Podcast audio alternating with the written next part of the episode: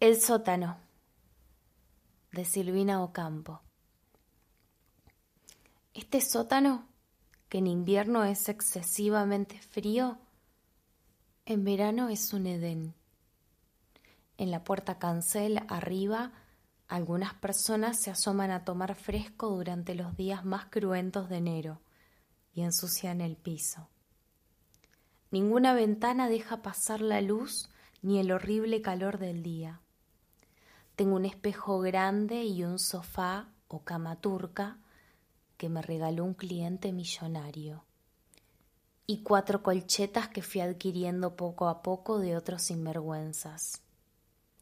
En baldes, que me presta el portero de la casa vecina, traigo por las mañanas agua para lavarme la cara y las manos. Soy aseada. Tengo una percha para colgar mis vestidos detrás de un cortinaje y una repisa para el candelero. No hay luz eléctrica ni agua. Mi mesa de luz es una silla y mi silla un almohadón de terciopelo. Uno de mis clientes, el más jovencito, me trajo de la casa de su abuela retazos de cortinas antiguas, con las que adorno las paredes, con figuritas que recorto de las revistas. La señora de arriba me da el almuerzo, con lo que guardo en mis bolsillos y algunos caramelos, me desayuno. Tener que convivir con ratones me pareció en el primer momento el único defecto de este sótano, donde no pago alquiler. Ahora advierto que estos animales no son tan terribles, son discretos. En resumidas cuentas son preferibles a las moscas, que abundan tanto en las casas más lujosas de Buenos Aires, donde me regalaban restos de comidas cuando yo tenía once años.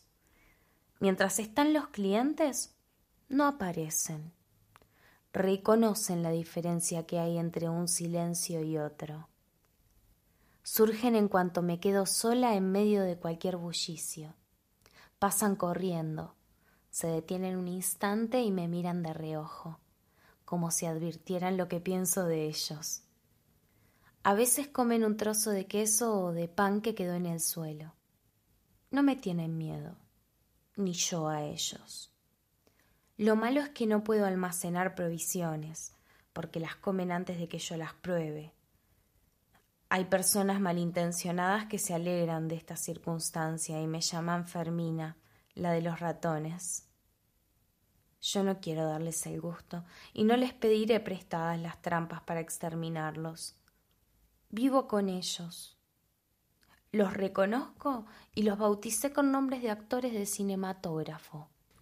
Uno es el más viejo, se llama Carlitos Chaplin.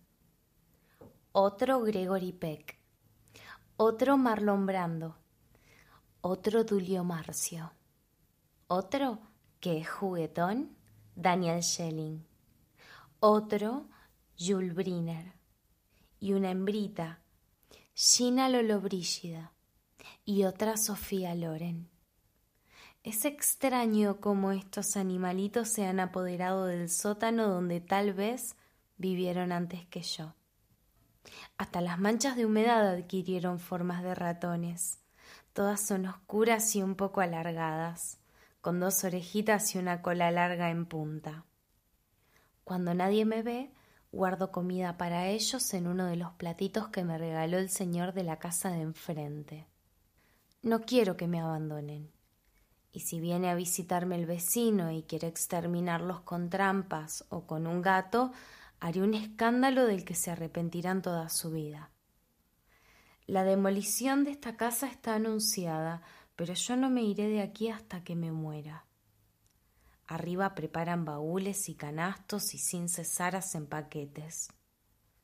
Frente a la puerta de la calle hay camiones de mudanza, pero yo paso junto a ellos como si no los viera.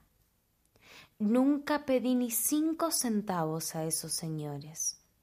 Me espían todo el día y creen que estoy con clientes, porque hablo conmigo misma para disgustarlos porque me tienen rabia, me encerraron con llave. Porque les tengo rabia, no les pido que abran la puerta. Desde hace dos días suceden cosas muy raras con los ratones. Uno me trajo un anillo, otro una pulsera y otro, el más astuto, un collar. En el primer momento no podía creerlo y nadie me creerá. Soy feliz. ¿Qué importa que sea un sueño? Tengo sed, bebo mi sudor. Tengo hambre, muerdo mis dedos y mi pelo. No vendrá la policía a buscarme. No me exigirán el certificado de salud ni de buena conducta. El techo se está desmoronando. Caen hojitas de pasto. Será la demolición que empieza. Oigo gritos y ninguno contiene mi nombre. Los ratones tienen miedo, pobrecitos.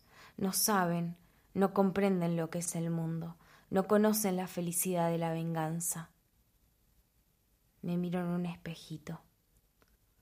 Desde que aprendí a mirarme los espejos, nunca me vi tan linda.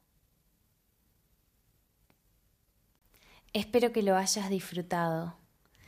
Si te gustó, suscríbete al canal. Y si no, también. El próximo te va a gustar.